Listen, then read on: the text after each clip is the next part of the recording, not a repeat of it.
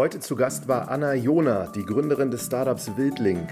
Ich habe ihr von der ersten Minute gespannt zugehört, wie sie damals mit ihrem Mann aus Tel Aviv nach Deutschland gezogen ist, und zwar nach Engelskirchen mit ihren Kindern und wie sie begonnen hat, Barfußschuhe für ihre Kinder zu produzieren. Richtig los ging es dann mit einer Crowdfunding-Kampagne, wo sie die ersten 1000 Paar Schuhe verkauft haben.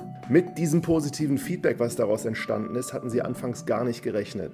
Sehr beeindruckend waren alle ihre Erzählungen über die Wildling-Community und ihre dankbare Kundschaft, die sie über die Jahre unterstützt und begleitet haben und zu dem gemacht haben, was sie heute sind. Nämlich eine mittlerweile sehr, sehr bekannte Marke, die beispielsweise über 175.000 Follower auf Instagram hat.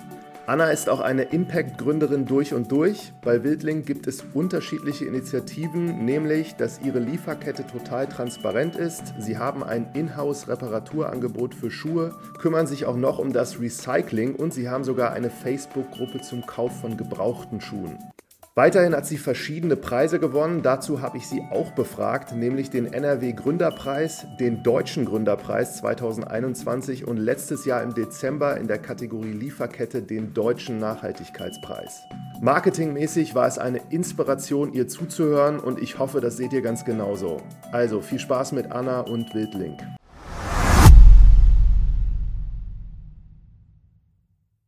Willkommen zu einer neuen Folge. Ich habe heute zu Gast Anna Jona, die Gründerin von Wildlink, einem der, finde ich, spannendsten Startups, das es gibt. Hallo Anna.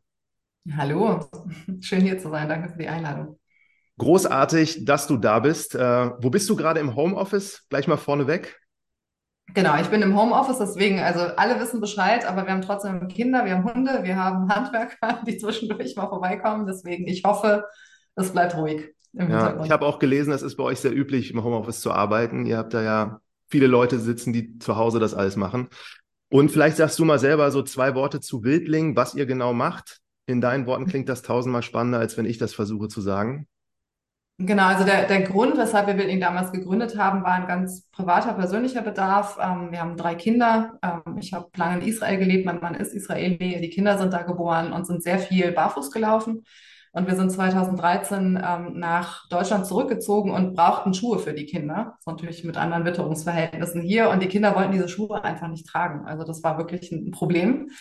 Und äh, haben, also sind mit den Schuhen, die wir ihnen dann gekauft haben, auch ganz anders gelaufen und so. Also man hat wirklich gesehen, das funktioniert so nicht gut. Und dann haben wir im Prinzip für unsere Kinder einen anderen Schuh entwickelt. Und ähm, daraus ist dann eben diese ja auch die Geschäftsidee entstanden. Daraus ist direkt eine Marke geworden für die ganze Familie, weil eben ne, die Eltern dann auch gerne irgendwie größere Größen haben wollten für sich selber. Und äh, genau, so sind wir gestartet 2015 ähm, und sind mittlerweile ja so ein mittelständisches Unternehmen geworden, schon fast, äh, mit über 200 Mitarbeitenden. Was habt ihr denn vorher mit Schuhen zu tun gehabt? Gar nichts. also wir hatten wirklich keine Ahnung ähm, vom Schuhe machen und das war eben teilweise die ganz große Herausforderung in dieser ne, Anfangsphase. Wie macht man das überhaupt oder wo fangen wir jetzt überhaupt an und wer kann uns helfen? Ne? Wir brauchen ja auch Expertinnen, Experten, die uns irgendwie helfen können, äh, das dann umzusetzen und gleichzeitig willst du es ja anders machen. Das heißt, du kannst dich auch nicht zu 100 Prozent jetzt einfach ne, an, an ExpertInnen wenden. So. Ähm, und das war ein ganz spannender ähm, Prozess, eben dieses Produkt zu entwickeln, da die richtigen Leute zu finden und aber auch gleichzeitig so an den eigenen Ideen festzuhalten. Und ähm, ich glaube, letztendlich war es eine riesen Chance, dass wir keine Ahnung hatten vom Schuhe machen, weil wir dadurch auch das Produkt nochmal ganz neu interpretieren konnten. Ne? Und gleichzeitig war es natürlich auch, also wir sind sehr, sehr viele Schleifen gelaufen, die wir mit ein bisschen mehr Erfahrung natürlich nicht hätten laufen müssen. Ja, und wenn wir nochmal zurückgucken, wer waren so die zwei, drei Leute, die euch am meisten geholfen haben? Was haben die so gemacht dann für euch? Oh ja, das ist, also es sind so viele Menschen natürlich, denen man begegnet und die einem helfen und die einem in ganz unterschiedlichen Dingen helfen. Also was jetzt die Schuhe betrifft, haben wir einen ganz tollen Designer gefunden, einfach online, der mit uns ähm, dieses Design entwickelt hat. Ähm, und auch mittlerweile, also der arbeitet mittlerweile mit uns zusammen. Also wir haben dann jahrelang äh, nichts mehr voneinander gehört und jetzt ist er irgendwie nach Deutschland gezogen, um hier auch mit uns zu arbeiten. Ähm, und es gab aber auch, äh, also vor allen Dingen andere Gründer, Gründerinnen. Das fand ich immer super spannend, die aus, also ne, die, die Diskussion mit denen, äh, andere Perspektiven nochmal zu sehen, von denen Erfahrungen zu lernen. Also das hat auch sehr, sehr geholfen, auf jeden Fall. Mhm. Und äh, nochmal im Hinblick so auf, auf diese Schuhe, ja, ihr habt das dann entschieden zu machen. War damals schon die Intention, Unternehmen zu gründen oder war es jetzt erstmal so für eure Kinder was zu machen? Ja, also ähm, wir sind ja hierher gezogen. Ähm, wir hatten in Israel ein kleines Fitnessstudio. Ähm, das mussten wir verkaufen, konnten wir natürlich nicht mitnehmen. Ähm, konnten wir jetzt auch nicht, nicht großartig verkaufen, sondern also konnten damit so gerade eben unsere Investitionen decken und hatten noch so ein bisschen Taschengeld übrig. Ähm, und brauchten einfach in Deutschland eine neue Perspektive. Und weil wir so spontan entschieden haben, dass wir eben wegziehen aus diesem Land, ähm, aus vielen Gründen, also auch familiären Gründen, aber auch einfach, weil sich das auf Dauer nicht mit unseren Werten hat vereinbaren lassen, ähm, weil wir unser Weltbild so unseren Kindern nicht weitergeben konnten einfach. Ähm, sind wir ne, dann, also haben irgendwie die Zelte abgebaut, sind mit ne, drei Kindern, also ich, wir haben gerade noch das, das, die dritte, das Baby ist gerade noch geboren worden da, dann mit zwei Monaten sind wir irgendwie umgezogen, als sie zwei Monate alt war.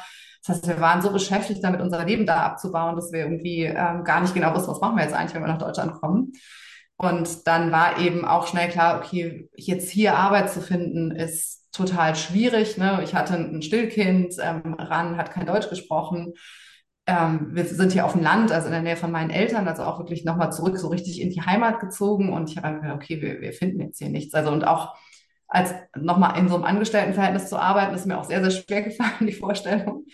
Und ähm, deswegen war das dann auch irgendwie schnell klar, okay, wir machen das jetzt und wir sehen aber auch ne, jetzt einen großen Bedarf. Also uns ist eben klar geworden, es gibt extrem viele gesundheitliche Probleme, die ne, daraus entstehen, dass wir das falsche Schuhwerk tragen. Also es war uns klar, da gibt es einen tatsächlich gesellschaftlichen Bedarf, es gibt ein Problem, das können wir ne, versuchen, irgendwie dem, da eine Lösung ähm, dafür zu entwickeln.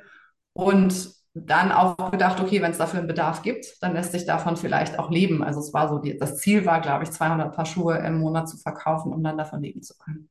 Und da, dann habt ihr, wann, wann hast du das Gefühl gehabt, habt ihr einen Prototypen gehabt, wo du gesagt hast, der ist schon echt gut? Also habt ihr das erstmal für euch beide gemacht oder gleich für die Kinder und die einfach beobachtet und gefragt, was die so denken?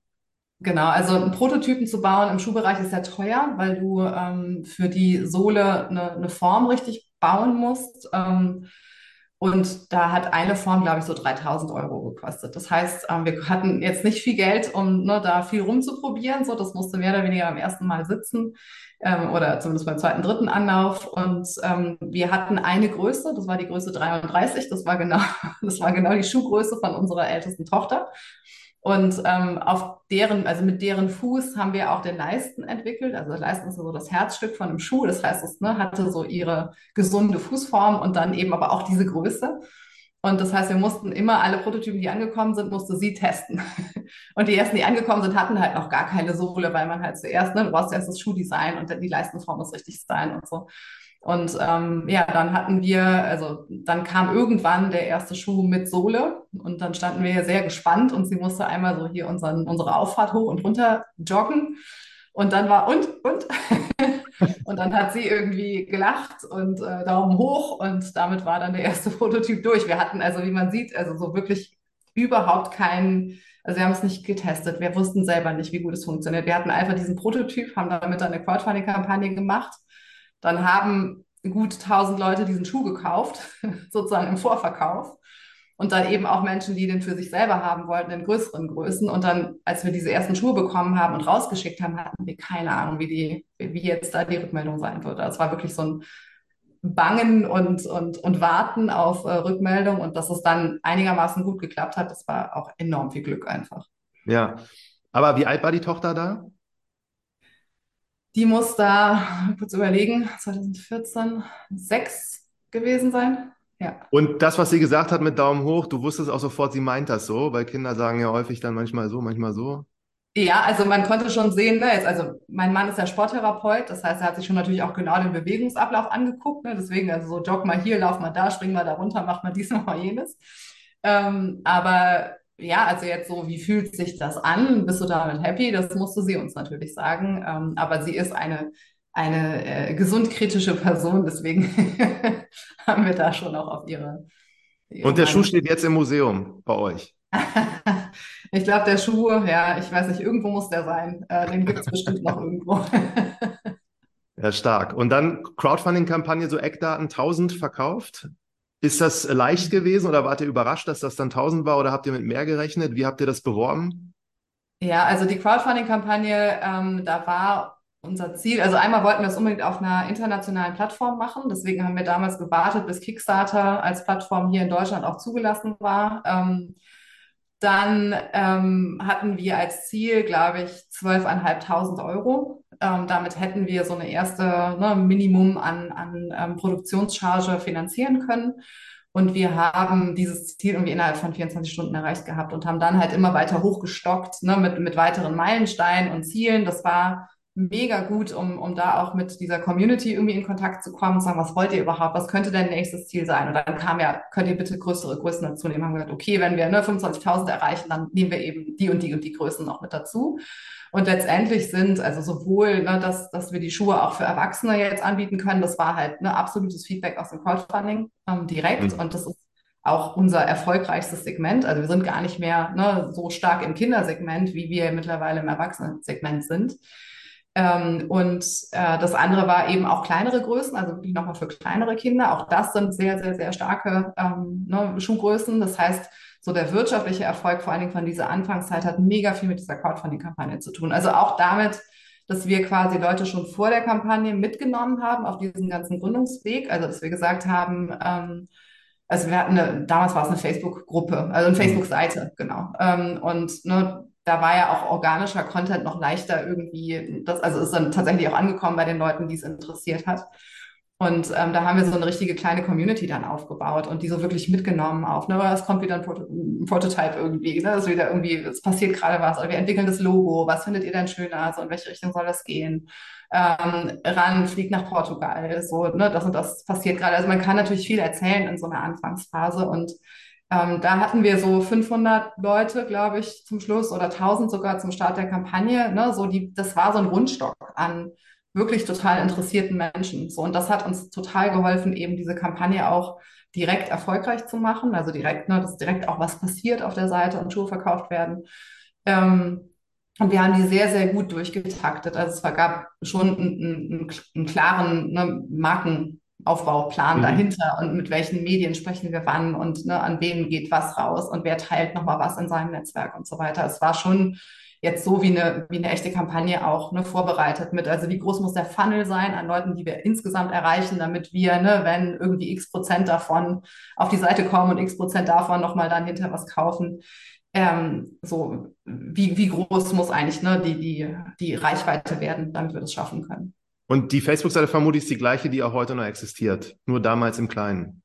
Genau, also es, die Facebook-Seite ist, ist, ist die gleiche. Es ist dann in dieser, also während dieser Crowdfunding-Kampagne ist eine, ähm, hat sich eine Gruppe gebildet. Und zwar, weil wir immer so, wir haben so Bundles ähm, rausgegeben, aber immer nur einmal die Woche gab es so ne, Bundles von zehn Paar, dann waren die Schuhe eben besonders günstig. Ähm, und dann haben sich Leute wirklich zusammengefunden, um diese Bundles zusammen zu kaufen. So, das war natürlich, also mega. So ist auch alles so nicht geplant, aber ne, so, das hat sich dann irgendwie so entwickelt. Äh, das heißt, sie sind in anderen Foren und anderen Gruppen unterwegs gewesen und haben gesagt, ey, da gibt es gerade so eine Crowdfunding-Kampagne, wollt ihr da irgendwie mitmachen? Und die haben sich dann quasi, sie haben diese, diese Facebook-Gruppe, hat dann eine Person gegründet, um sich da mit den Leuten zusammenzutun und die Leute zusammenzubringen.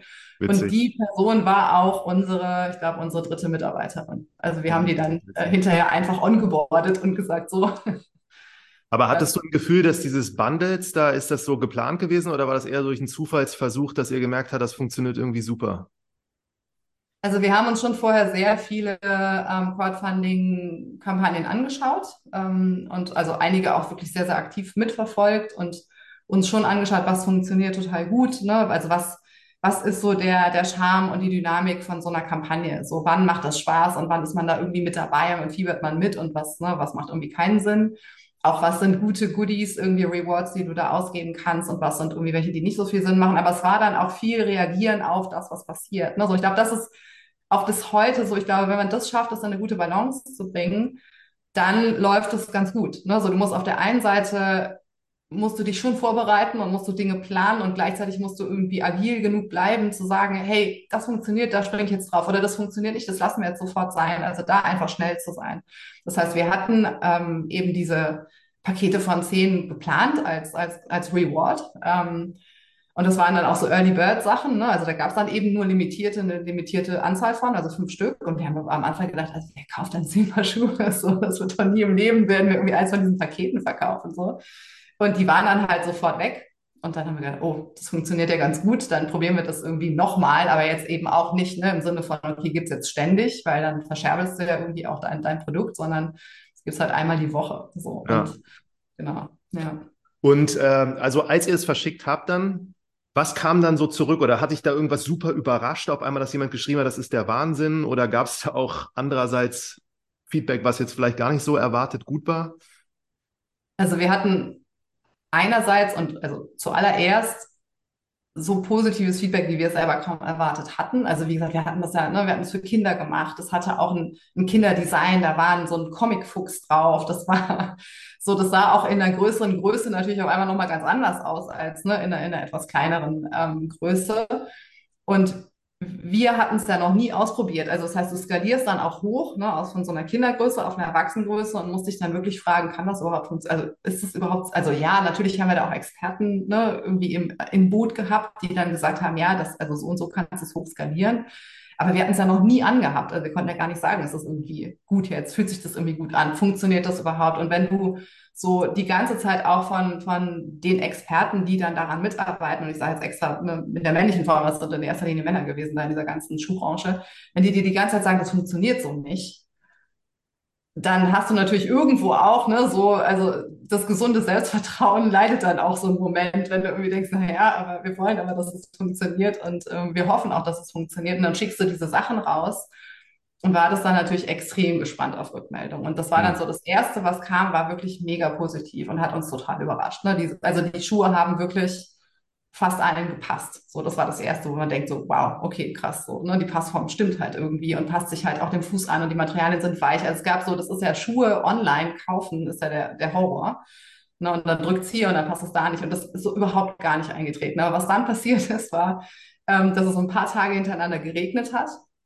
Und dann habe ich irgendwie morgens meine Inbox aufgemacht und hatte irgendwie 80 E-Mails mit sehr seltsamem Betreff, so blaue Füße, Regen, Batikschuhe, irgendwas. Und ich gedacht, ach du Scheiße. Und was dann, also was passiert war und die Fotos, die dann da irgendwie angehangen waren und so. Also ich glaube, die erste Reaktion war, ich mache das Ding zu und ich hau ab. Also wir, wir, fahren einfach weg, wir nehmen das Geld und sind weg. So und ähm, dann war halt klar, wir, wir hatten noch so ein Teil einnähen lassen, eben um noch mal so ein bisschen mehr Wasserschutz zu bieten. Und das hatte irgendwie mit diesem extra umweltfreundlichen Kleber, den wir dann gesucht hatten, hatte das reagiert, ne, nachdem es irgendwie mehrfach nass geworden war. Und da war wirklich aus diesem Zeug als hätte da so ein Tintenfass drin ausgegossen ist die Farbe rausgekommen. Also die Schuhe Opa. waren wirklich, die Schuhe waren blau, die Füße waren blau, die Socken waren blau, alles war blau. Also auch so wirklich so durchgefärbt. Ähm, und dann haben wir halt gesagt, okay, das war's, ne? wir können jetzt einpacken. Also wir haben uns natürlich total entschuldigt bei den Leuten und gesagt, es tut uns echt mega leid. Aber wir haben auch gesagt, und also dann war dann halt so, ja, okay, so, es tut uns super leid, ihr könnt es uns zurückschicken, ihr kriegt euer Geld zurück, wir wissen auch einfach nicht, was wir machen sollen. So, das war's, ne, so. Und dann hat sich diese Community halt so total anders verhalten, als wir das erwartet hätten. Ne? Also die waren halt wirklich im gesagt, ist überhaupt kein Problem. Ihr könnt das Geld behalten. Schickt mir einfach irgendwann noch mal ein paar, es funktioniert. So. Oder ne, dann kamen die ersten, die gesagt haben, ach, ich habe hier in die Waschmaschine geschmissen, jetzt ist die blaue Farbe scheinbar irgendwie rausgewaschen, so funktioniert schon. Oder ich ziehe die halt nur im Haus an oder ich ziehe sie halt mit schwarzen Socken an. So. Und es gibt immer noch Schuhe von dieser allerersten Generation, die da irgendwie rausgegangen sind die Leute bis heute noch tragen. Also irgendwann ist dann scheinbar die blaue Farbe auch wirklich ähm, gut rausgewaschen gewesen. Aber so, ne, wo man dann irgendwie denkt, okay, das, das war es jetzt so.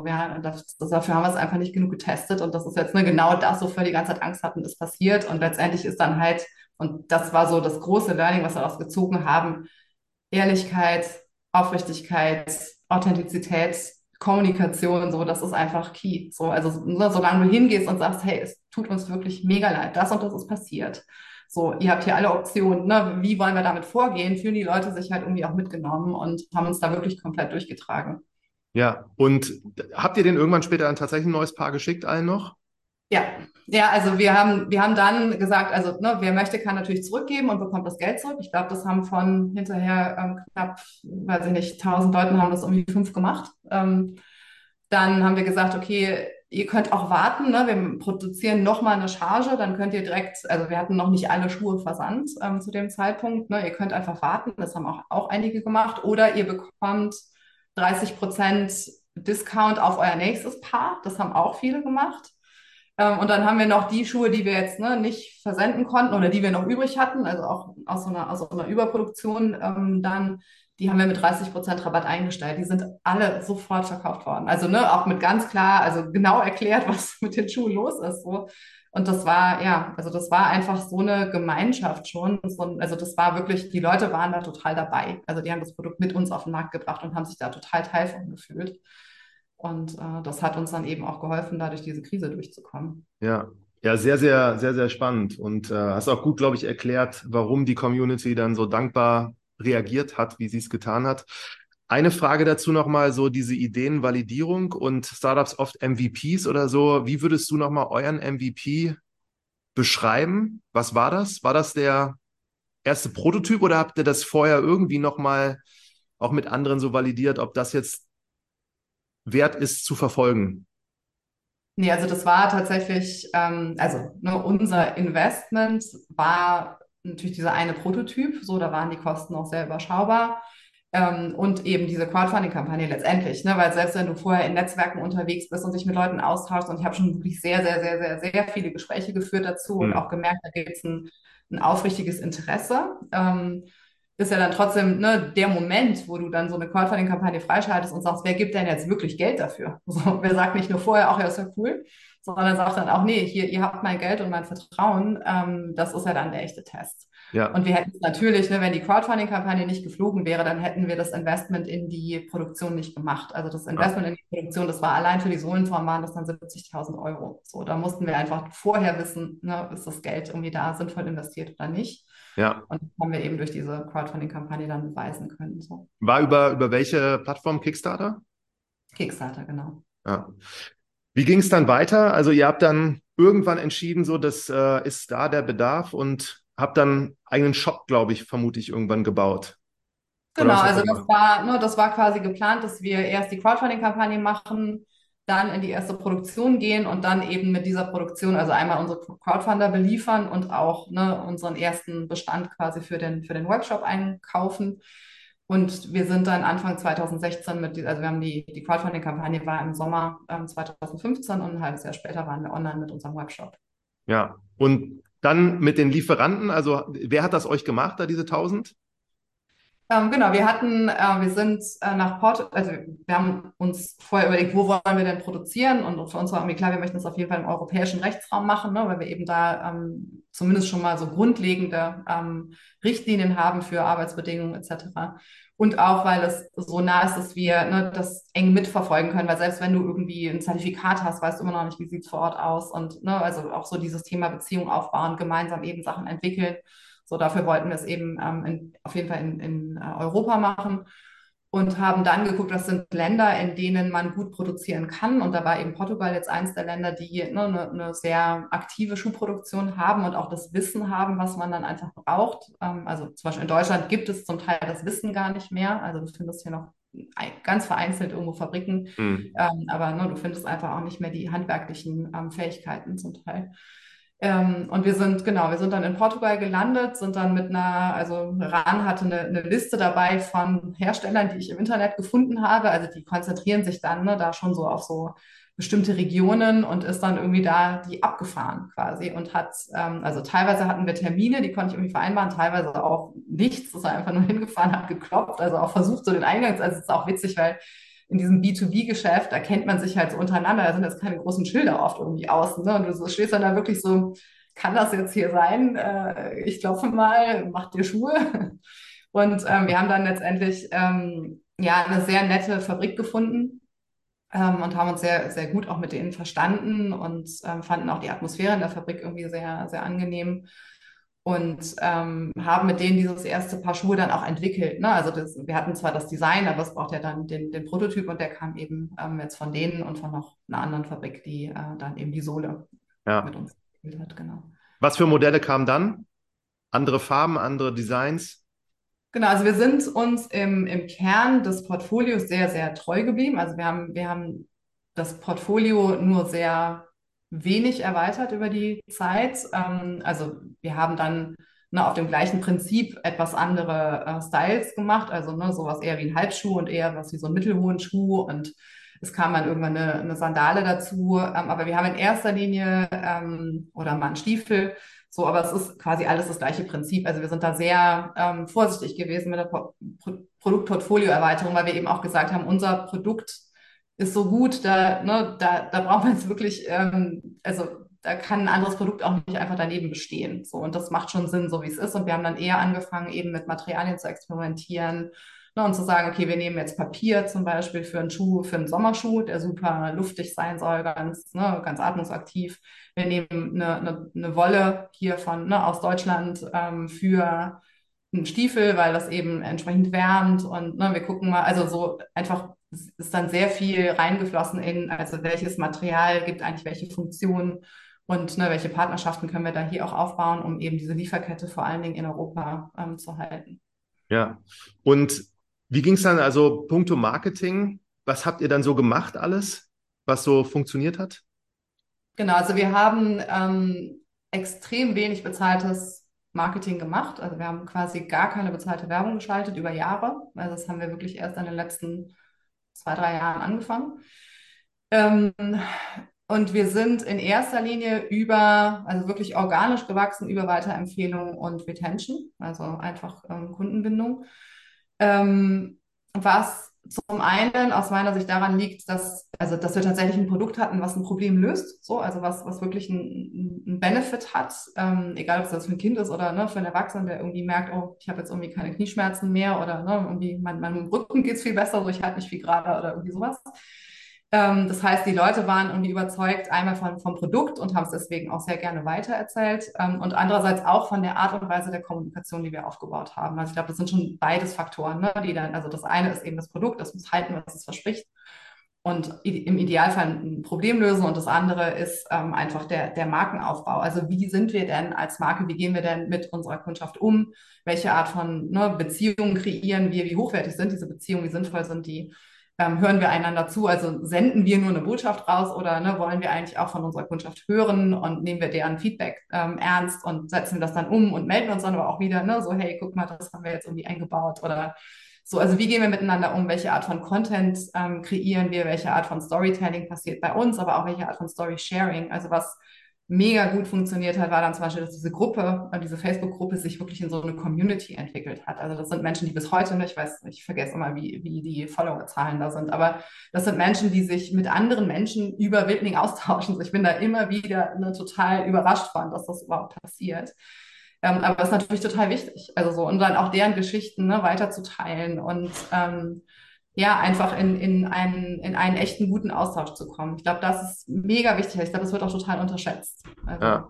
Aber das heißt, du bist auch in dieser Community, hast einfach gelesen, was die Leute über euch geschrieben haben. Das muss ja auch echt spannend sein. Mega spannend, auch nicht unanstrengend. Ne? Also ich glaube, das, ähm, also wir haben das am Anfang ja alleine gemacht, wir haben dann aber sehr schnell ne, die ersten äh, Mitarbeitenden eingestellt. Ähm, aber es ist einfach, also das ist dann so nah dran am, an dem, was man ja macht. Also ich fand das immer auch enorm anstrengend. Also du kriegst natürlich auch Kritik, so, damit musst du auch, auch umgehen können. Ähm, die ist auch nicht immer fair. So, also das sind so Sachen, die mich dann heute noch nachts wach halten, weil ich denke so, aber wie kommen die denn dazu? warum, warum denkt denn jemand irgendwie, dass, äh, dass da irgendwie eine böse Intention dahinter gestanden hat oder so?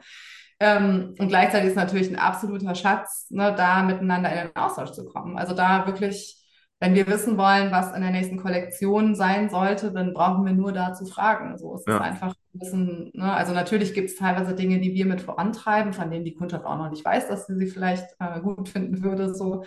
Aber es ist schon auch ein sehr enges Miteinander und das, das ist nach wie vor extrem wichtig. Also ich meine jetzt auch nicht nur, ne, also Facebook-Gruppe ist ein Ort, an dem sowas ähm, sehr intensiv passiert, aber es ist natürlich mittlerweile ist Instagram für uns eigentlich der wichtigere Kanal fast. Mhm. Ähm, und auch andere, also ich kann ja jeden Kanal, den ich habe, interaktiv gestalten. Ich kann ja auch in einem Newsletter nach, also ne, darum bitten, irgendwie Rückmeldungen zu bekommen ja. oder, oder Geschichten von anderen teilen. Ich kann, äh, ne, ich kann eine, eine Live-Beratung mit auf die Seite bringen, wo ich miteinander in Austausch komme. Ich kann offline ähm, natürlich ähm, Begegnungspunkte schaffen und, und Begegnungsmomente kreieren. Also es ist ähm, also was wir sagen, sozusagen, unsere Marke soll eher wirken wie ein Lagerfeuer ähm, und nicht wie ein Feuerwerk. Also das haben wir von Yusuf Hamuda, der hat auch ein sehr schönes Buch dazu geschrieben. Und das war so ein Bild, wo wir gesagt haben, damit können einfach super viele was anfangen. Ja. Ähm, und Kannst du noch an ein, zwei so Sachen dich erinnern, wo du was gelesen hast und gedacht hast, das ist ja so total wahr und Wahnsinn und bringt uns jetzt hier einen enormen Schritt so mit Produktentwicklung oder irgendeinen Impuls? Du meinst jetzt einen Impuls aus der, aus der Community? Ja, egal was es war, so ob du es gelesen hast oder Newsletter-Antwort. Ähm, also das, das passiert im Kleinen ständig. Also so diese großen, augenöffnenden, ähm, also wirklich auch Strategie beeinflussenden Themen waren vor allen Dingen halt ne, am, am Anfang. Also dieses, wir hatten vor, einen Schuh zu machen, der einfach vegan ist, weil es einfach da null Alternativen gab. Ähm, und es, dann hatten wir aber wirklich Zugriff auf eine wunderbare Wolle, die ansonsten einfach weggeworfen wird und die wir im Schuhbereich halt mega gut einsetzen können. Ähm, und haben dann einfach gefragt, würde euch das stören? Weil wir hatten ja vorher gesagt, wir machen veganen Schuh. So, und dann kam halt von total viel, nee, mega geil, wollen wir auf jeden Fall haben. Und selbst von ne, Leuten, die ansonsten sich vegan ernähren, weil sie gesagt haben, ja, diese Art von Wolle würde ich auch tragen. So, also das heißt, das war so ein bisschen so mit der Community rauszufinden, was, ne, wo positionieren wir uns denn jetzt, was Materialien betrifft und was ist wichtig. Also welche Werte ne, gelten hier für, für uns als Community und für uns als Unternehmen und was, was müssen wir auch nicht machen. So. Ja. Und genau, und das andere Thema eben, ne, die, überhaupt diese, diese Entscheidung, wir machen das auch für Erwachsene. Ne? So, das waren diese grundlegenden, ganz großen ähm, Dinge, wo, ähm, wo Feedback wirklich, ähm, also auch des, des Unternehmens, den Unternehmenserfolg ja letztendlich mitbestimmt hat. Ja. Und es gibt aber natürlich ähm, jede Menge Feedback auch unterwegs, ähm, also zum Beispiel dazu, wie wir uns verhalten als Marke. Ne? So dieses, dieses ganz nahbare, ganz authentische, ganz miteinander irgendwie im Austausch sein, das ist nicht einfach, das einem Team beizubringen. Ne, so, also es ist einmal nicht einfach, weil wir es einfach so nicht gelernt haben an ganz vielen Stellen oder weil alle anderen Marken vielleicht irgendwie anders mit uns reden, so, ne, also, ähm, und auch natürlich, weil man an, an vielen Stellen sich dann spezialisiert und damit bist du nicht mehr so nah dran. Also jemand, der im Social Media Bereich bei uns arbeitet, ist nicht jeden Tag im Atelier und, und sieht, wie ein Produkt entsteht und kann dann viele Geschichten auch erstmal gar nicht erzählen. Also diese mhm. Verbindung intern zu schaffen, ist super schwierig, aber das ist dann eben immer, ne, also wenn wir die Rückmeldung bekommen, oh, ihr seid jetzt aber nicht mehr so nahbar oder ihr seid jetzt groß, so, also ne, das ist natürlich auch schnell ein Eindruck, der entsteht, ähm, dann wissen wir aber, wo wir gegensteuern müssen. So, also ja. wir nehmen das ernst, wenn das passiert. Ich habe jetzt gesehen, ihr habt bei Instagram circa so 175.000 Follower. Das ist ja eine Riesenzahl. Und wenn man da jetzt so zurückguckt, äh, gab es da so Momente, wo ihr dann auf einmal so einen riesen Push hattet? Irgendwelche Vorkommnisse? Ich wollte auch gleich nochmal darauf eingehen, ihr habt so viele, man euch sucht und Presse, alles voll mit auch Preisen. Mhm. Wann hat das so angefangen? Ähm, genau, also es hat mit Sicherheit Momente gegeben, wo es so Sprünge gegeben hat in der Aufmerksamkeit, die man bekommen hat. Und natürlich ist es dann oft eine Aufmerksamkeit zum Beispiel, ne, dass, dass zuerst die Presse auf einen aufmerksam wird, weil man irgendeinen regionalen Preis gewonnen hat, weil ne, man irgendwie was äh, während der Pandemie zu New Work erzählen kann, so oder zu dezentralem Arbeiten. Wie funktioniert das denn, wenn alle Leute im Homeoffice sitzen? So, wie macht ihr das denn? Ähm, und das zieht natürlich immer auch eine, eine, Öffentlichkeitswahrnehmung mit sich. Also das sind dann so Sprünge, ne, oder also Fernsehbeiträge sind auch ne, extrem hilfreich natürlich für sowas vor allen Dingen, wenn die sich dann auch ums Produkt drehen. So, also je näher das dran ist an dem, was wir anbieten, desto mehr bringt es. Ähm, aber ansonsten ist schon, also sind die Kanäle schon eher sehr organisch gewachsen. Ne? So, es ist schon eher so ein, so ein ständiger Zulauf und wir freuen uns immer sehr darüber, dass es halt ne, immer mehr Leute sind, die dazukommen, als Leute, die wieder abwandern. Und das ist auch eine Zahl, die wir, ne, die wir tracken. Also wir einfach gucken, bleiben die Leute bei uns? Also sind wir da interessant genug? Sind wir ne, interaktiv genug? Sind wir relevant genug, einfach damit die Leute dabei uns bleiben? Ja. Und wann war so der erste große, also der erste große, du hast gesagt, einen Regionalpreis gewonnen und ähm, es ist ja ein bisschen hier 2021 der Gründerpreis deutschlandweit. Ich glaube, da gab es doch auch, das war doch so ein ZDF-Viso-Beitrag, ne? Ja, genau. Was war da so der größte oder wo du auch jetzt dachtest, Wahnsinn, dass wir jetzt so weit gekommen sind? Genau, also das, das sind ja unterschiedliche ähm, Wahrnehmungen. Ne? Also der 2018 haben wir den Gründerpreis NRW gewonnen das war, glaube ich, der erste größere Preis, den wir gewonnen haben, so in, in so einem Bereich. Ähm, und der hat auch tatsächlich extrem viel Aufmerksamkeit gebracht, obwohl wir auch, und das finde ich, deswegen ist es immer so schwierig, das einzuordnen, wir waren ja auch kleiner. Ne? So, das heißt, die Aufmerksamkeit, die dann gekommen ist, war auch besonderer oder, oder, oder hat man mehr gemerkt. Ähm, so, aber es war auch einfach ein sehr, sehr schön begleiteter Preis, also sehr sehr achtsamer Umgang auch mit uns so als, ne, als, als Preisträgern und so. Also es war, war, war eine sehr schöne Erfahrung und hat also so für uns erstmal einen, ganz krassen Push ähm, gebracht tatsächlich. Also als auch auch in der Aufmerksamkeit unter letztendlich Leuten, die dann KundInnen geworden sind. Ähm, dazu dagegen war der, der Gründerpreis Deutschland, der ja eigentlich viel größer ist und wo auch ne, so vom ganzen Setup, ZDF ist dabei und Porsche ist dabei und ne, also so ist es halt einfach groß. Ähm, der hat gar nicht so große Aufmerksamkeit gebracht, was aber natürlich auch daran liegen kann, dass das mitten in der Pandemie war. Mhm. So, also da hat sich einfach, ähm, ja, ich glaube, die Veranstaltung an sich, das ist ja auch so ein Moment, wo man dann ganz viele Kontakte knüpfen kann. Da waren halt nur ne, die Minimum eingeladener Gäste da. Und damit kommt man dann nachher eben auch nicht mit JournalistInnen ins Gespräch und so weiter. Also das hat schon, glaube ich, also ich glaube, der Preis ist an sich wahrscheinlich, bringt er deutlich mehr. Mhm. Ähm, aber war jetzt eben für uns so eine, so eine Erfahrung an der Stelle. Aber so, es sind, also Fernsehbeiträge hatten wir einige ähm, ne, und, und auch einige, die sich dann schon auch um die Gründungsgeschichte und das Produkt gedreht haben und die waren immer auch, haben natürlich viel gebracht dann in dem ja. Sinne. Aber das meiste, also wirklich, es lässt sich überhaupt nicht vergleichen damit, was ne, an, an NeukundInnen kommt, weil andere Leute denen davon erzählen. So, das ja. ist einfach die effizienteste und effektivste Art und Weise, Werbung zu machen. Auch für dich die Erklärung. Die günstigste natürlich. Ne? Also das Schöne daran ist ja, wenn wenn unsere Kundschaft für uns die Werbung übernimmt, dann können wir das Geld ja woanders rein investieren. Also dann müssen wir es einfach nicht Meta in den Hals schmeißen oder so, sondern können ne, irgendwie in Lieferketten, in Partnerschaften, in Nachhaltigkeit investieren. Ja. Und äh, deswegen ist es, glaube ich, immer der präferierte Weg. Wenn, wenn das möglich ist, dann wäre das immer ne, natürlich der Weg zu wachsen und nicht.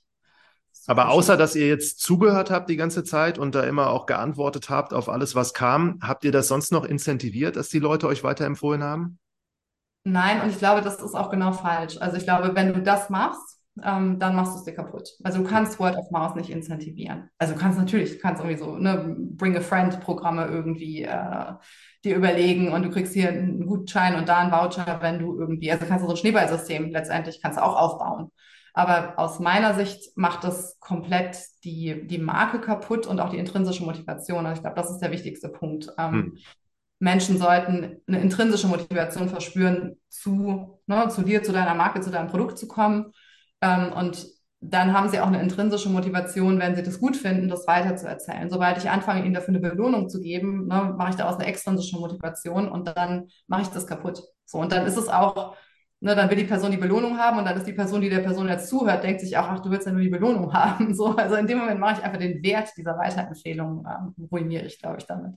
Ja, du hast vorhin nochmal Live-Beratung gesagt. Das fand ich auch super interessant, wenn man bei euch auf der Webseite ist. Wie kann man sich das vorstellen? Also wie viele Leute schalten sich da rein und dann ist eine Mitarbeiterin von dir oder von euch, die dann den Schuh mhm. erklärt, Fragen beantwortet? Genau, also das sind relativ neue Dinge. Also die haben wir noch nicht vor allzu langer Zeit eingeführt. Ähm, es sind, also ich finde, es gibt ganz viele spannende Möglichkeiten für D2C-Marken ähm, oder E-Commerce-Unternehmen, ne, diese diese Grenze zwischen Online und Offline irgendwie aufzuweichen und eben Formate zu haben, die, also ich glaube jetzt auch gerade nach der Pandemie, die einen persönlicheren Touch wieder zulassen ne, und Begegnung. So, das ist natürlich immer noch, also auch eine Live-Beratung ist eine virtuelle Begegnung, aber es ist natürlich, spreche ich da hinten dann mit einem Mensch und nicht, ne, nicht, nicht mit einer Maschine.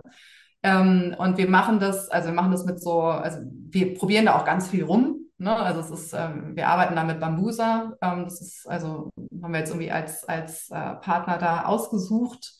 Ähm, und, und probieren eben aus, welche Länge von Videos funktioniert gut, ähm, ne, wann schalten sich Leute dazu, können wir das zum Beispiel auch verbinden mit einem Instagram Live-Feed und so, um einfach die Reichweite zu steigern. Ähm, wie viele Leute sind direkt live dabei? Das sind dann irgendwie gar nicht so viele, also das sind dann eher so im, ne, ein paar Dutzend. Ähm, aber wie viele Leute schauen sich zum Beispiel auch im Nachgang nochmal an? So und welche Themen, ne? Also das ist wieder, es, es geht ja darum, also klar kann ich mir irgendwie ne, anhören, was sind Best Practice und was machen andere und was glauben wir, was gut funktioniert. Und dann muss man es einfach mal ausprobieren. Aber dann geht es ja schon darum zu sagen, was kommt denn an? Also ich muss ja immer gucken, ne, was, was kreiert in irgendeiner Form eine Resonanz, was ist gewünscht. Und das kann ich mir aktiv einholen, das Feedback. Also wir können unsere Kundschaft sehr, sehr, sehr, sehr, sehr viele Dinge fragen und bekommen auch von sehr, sehr vielen Menschen eine Antwort. So, also das ist ein sehr aktives Miteinander. Ich glaube eben auch, wenn wir dann hinterher sagen, das interessiert uns wirklich. Und deine Antwort hat jetzt ne, uns geholfen, das so und so zu machen. Also den auch schon zu zeigen, so dass ne, ich, ich rede da nicht irgendwie in ein schwarzes Loch rein, sondern da passiert was. Ähm, und dann einfach so, ja, zu gucken oder einfach auch an den, an den Interaktionsraten zu gucken, welche Themen sind interessant, was, hm. ne, was brauchen die Leute, ähm, für wen ist das eigentlich, wer kommt denn dahin, sind das eher ne, Menschen, die uns schon kennen, sind es Leute, die noch, die ganz neu mit uns in Kontakt kommen. So, also das ist spannend. Also das entwickeln wir jetzt gerade Ne, auch so dieses One-to-Many, also reden wir da jetzt, ne, gucken das hinter dann viele Leute oder gibt es auch eine 1 zu 1 Live-Beratung? Wir haben ja Showrooms, also wir haben Orte, an denen man auch wirklich physisch ne, Wildling anprobieren kann, ähm, in Köln, in Berlin und hier bei uns in Engelskirchen. Und dann aber zu sagen, okay, es gibt natürlich immer Load-Zeiten, da sind dann wenig Leute im Shop, können dann das, das Shop-Personal, quasi kann das Team vor Ort dann eben eine virtuelle Beratung anbieten stattdessen, also solche Sachen dann Ja. zu kombinieren. Aber ihr habt niemals darüber nachgedacht, das Ganze auch über den Handel zu verkaufen, sondern das war immer für euch klar, ihr macht das selbst. Genau, also das war am Anfang, ähm, wussten wir nicht, ob es eine Notwendigkeit sein könnte, ähm, das Produkt auch über den Handel zu vertreiben. Ähm, und das war zum Glück nie notwendig. Ähm, und das ist natürlich ein ganz großer Vorteil, weil du ne, eben diese Handelsmarge nicht einpreisen musst. Das heißt, wir können ein sehr, sehr teures Produkt, also es ist wirklich enorm teuer, ähm, zu einem noch sehr fairen Preis anbieten. Also natürlich auch jetzt kein günstiges Produkt, aber es ist eben auch kein teures Produkt. Ähm, und das wäre in dem Moment anders, wo wir jetzt einen Handel mit einpreisen müssten. Ne? Und zusätzlich kommt eben, also ich, ich finde, da ist extrem viel Wert in dieser direkten Beziehung, die wir haben Hm. zu unserer Kundschaft. Also ich, das muss man dann natürlich auch nutzen. Ne? So, also ähm, aber es ist eben auch der Wert ähm, darin, dass, also zum Beispiel, wenn es jetzt in Richtung Kreislaufwirtschaft geht, wir brauchen ja unsere Produkte hinterher wieder zurück. Das heißt, ne, sowas wie Reparaturen oder auch ein Recycling Hm. können wir mit unserer Kundschaft dann auch sofort eben diesen Kreis schließen. Ähm, Hm. und das wäre über den Handel ja ganz, ganz schwierig, ne, da überhaupt wieder dran zu kommen. Ja. Das ist so der letzte Block, den ich dich gerne mal fragen würde. So, ihr macht super spannende Sachen. Du hast auch schon vieles erzählt, so die ganzen Materialien, die ihr verwendet, eine Lieferketten, so volle Transparenz. Dann hast du jetzt gerade auch nochmal gesagt, ihr repariert die Schuhe, Recycling. Es gibt eine Facebook-Gruppe, habe ich gesehen, für gebrauchte Schuhe, wenn jemand Mhm. verkaufen möchte.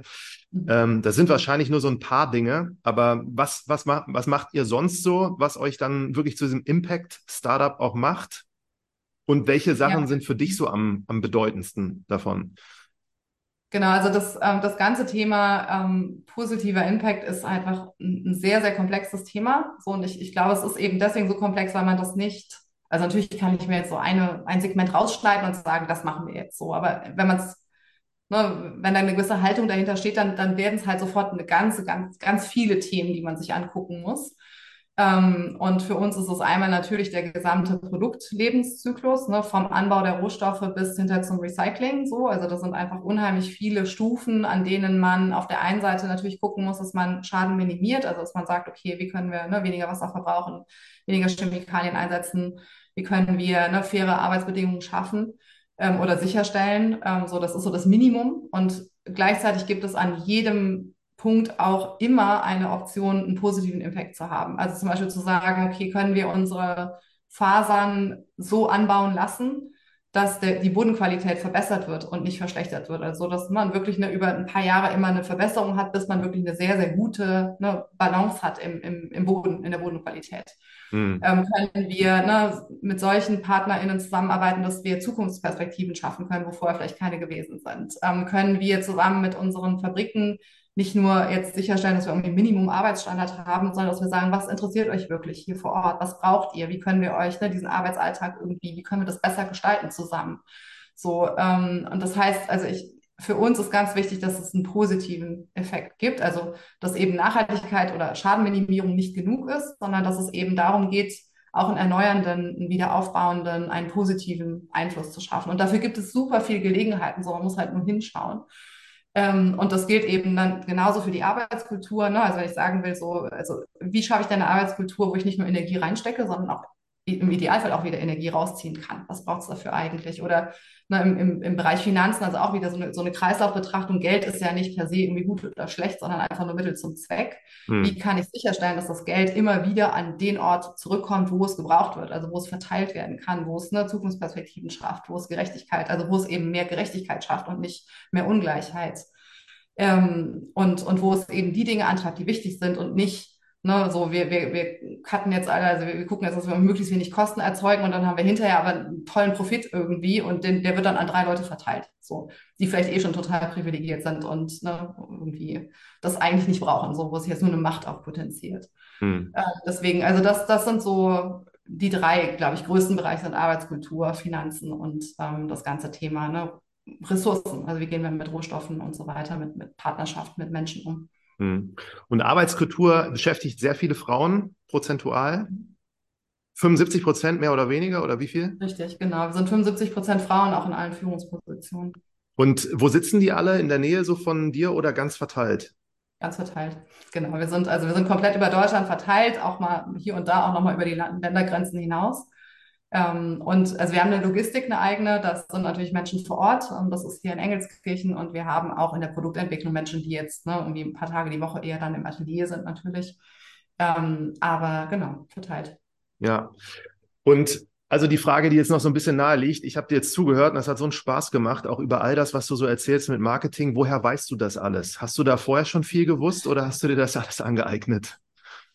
Das, ähm, das ist sehr viel Trial and Error, ähm, sehr viel Intuition, glaube ich, auch einfach. Ne? So, also ähm, wir hatten keine Ahnung vom Business, aber ich glaube, wir haben schon immer, ne, also so Kommunikation, Beziehungen, so das, das ist das, finde ich, wo, wo für mich der Wert drin liegt. Und das ein Unternehmen aufbauen hat viel weniger mit Excel-Tabellen zu tun, als es mit Beziehungen gestalten zu tun hat, aus meiner Sicht.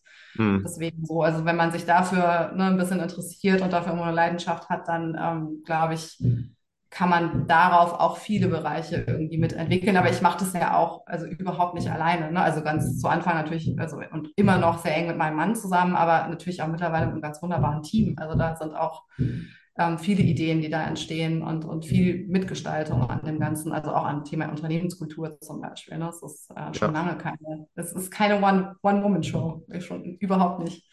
Und wenn du jetzt die ganzen Jahre da auch äh, auf, diesem, auf diesem Thema, du bist ja schon in so einer Vorbildfunktion, ich denke, viele gucken so, was ihr macht, was du machst, wie ihr das gemacht habt. Ähm, Gibt es noch mal so ein paar Unternehmen, wo du hinguckst und sagst, das finde ich beeindruckend, wie die das machen, die jetzt nicht diese ganz großen Namen sind, sondern eher auch aus Deutschland? Ähm, jein, ja, also natürlich. Ähm, ich finde es super spannend. Also diesen Austausch mit, ne, mit anderen finde ich immer total wertvoll. Ich glaube, es gibt, es gibt wenig so, wo ich denken würde, so, das sind so Vorbilder und da müssen wir irgendwie was nachmachen, so, sondern es ist eher wirklich, ne, so sich Inspiration holen, gemeinsam, ne, Wissen irgendwie auszutauschen und also so ein gemeinsames Lernen einfach. Ich, man kann eigentlich von allen irgendwie was lernen wenn man, ne, wenn man zuhört und, und gleichzeitig finde ich, gibt es jetzt auch nicht so das Star-Unternehmen, wo ich sagen würde, so das, das finde ich einfach total geil. Also mit wem ich mich total gerne austausche, sind ne, die Leute von Einhorn zum Beispiel. Ähm, ne, sind dann Leute, die zum Beispiel Unternehmen in Verantwortungseigentum führen, finde ich mega spannend, gerade als Thema.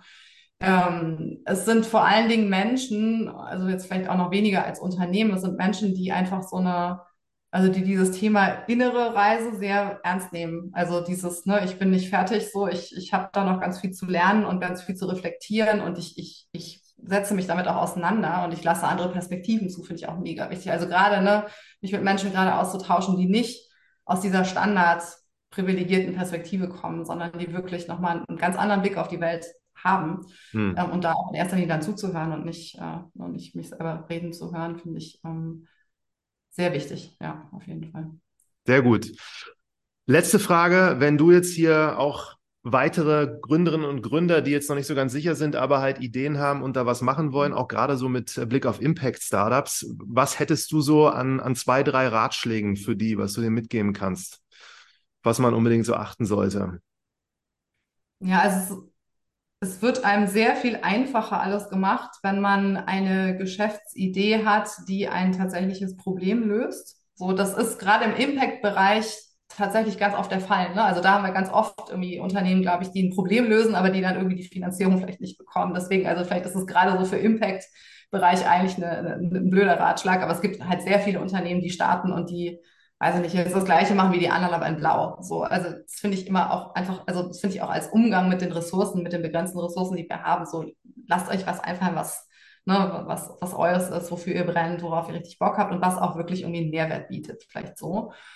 Ähm, und dann, ja, ich glaube, es ist so eine, also so eine Leidenschaft eben für Problemlösen ist, ist ganz gut. Also ne, Herausforderungen zu mögen und nicht, ähm, also so, das, ich glaube, das ist einfach sehr gesund in, in so einem Gründungsbereich, weil man, und dann auch so ein gesundes Selbstvertrauen einfach. Ne? Also ich glaube, man muss dann auch loslaufen, man bekommt sehr viele Ratschläge. Ähm, viele davon sind nicht zutreffend so. Ich glaube, da muss man für sich auch gut ähm, abwägen, was man mitnimmt und dann einfach auch zu wissen, also wenn ich, wenn ich in so eine Gründung reingehe, ich kann immer nur bis dahin gucken, wo der Weg eine Kurve macht. So, ich kann, ne, also ich habe hab eine Richtung, so, das ist total gut. Und dann kann ich halt irgendwie, da muss ich loslaufen und dann muss ich halt teilweise irgendwie abwarten, bis ich dann hinter der Kurve sehen kann, wie es weitergehen kann und sich irgendwie darauf einzulassen und zu wissen, dass das so ist. Und dass das auch total okay ist, irgendwie so auf sich zu fahren, ähm, eine ganze Zeit lang. Das ist, glaube ich, auch wichtig. Eine der besten Formulierungen, die ich sehr lange gehört habe. Ich habe noch nie gehört, dass das jemand so gesagt hat. Insofern, vielen, vielen Dank. Es war ein ganz spannendes Interview. Alles Gute euch. Vielen lieben Dank. Hat Spaß gemacht.